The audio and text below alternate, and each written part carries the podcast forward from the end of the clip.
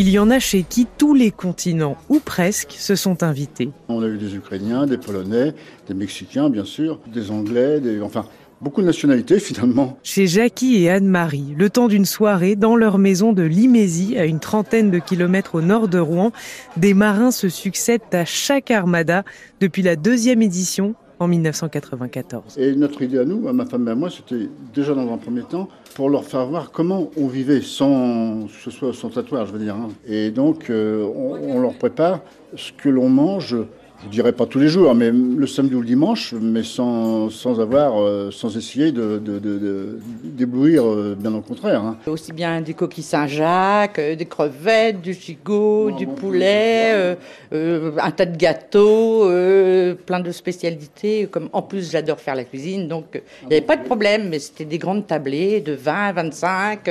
Et oui, parce que Jackie et Anne-Marie convient des amis pour ces grandes tablées festives qui sont des lieux de rencontre où ils ont aussi tisser des liens. Pas la dernière Armada, mais l'autre Armada. On avait pris des marins du Monge, c'était un bateau français, hein, et on est devenus amis avec euh, des Brestois. Et on va les voir et ils viennent nous voir régulièrement maintenant. Euh, finalement, euh, c'est la meilleure des choses. Quoi.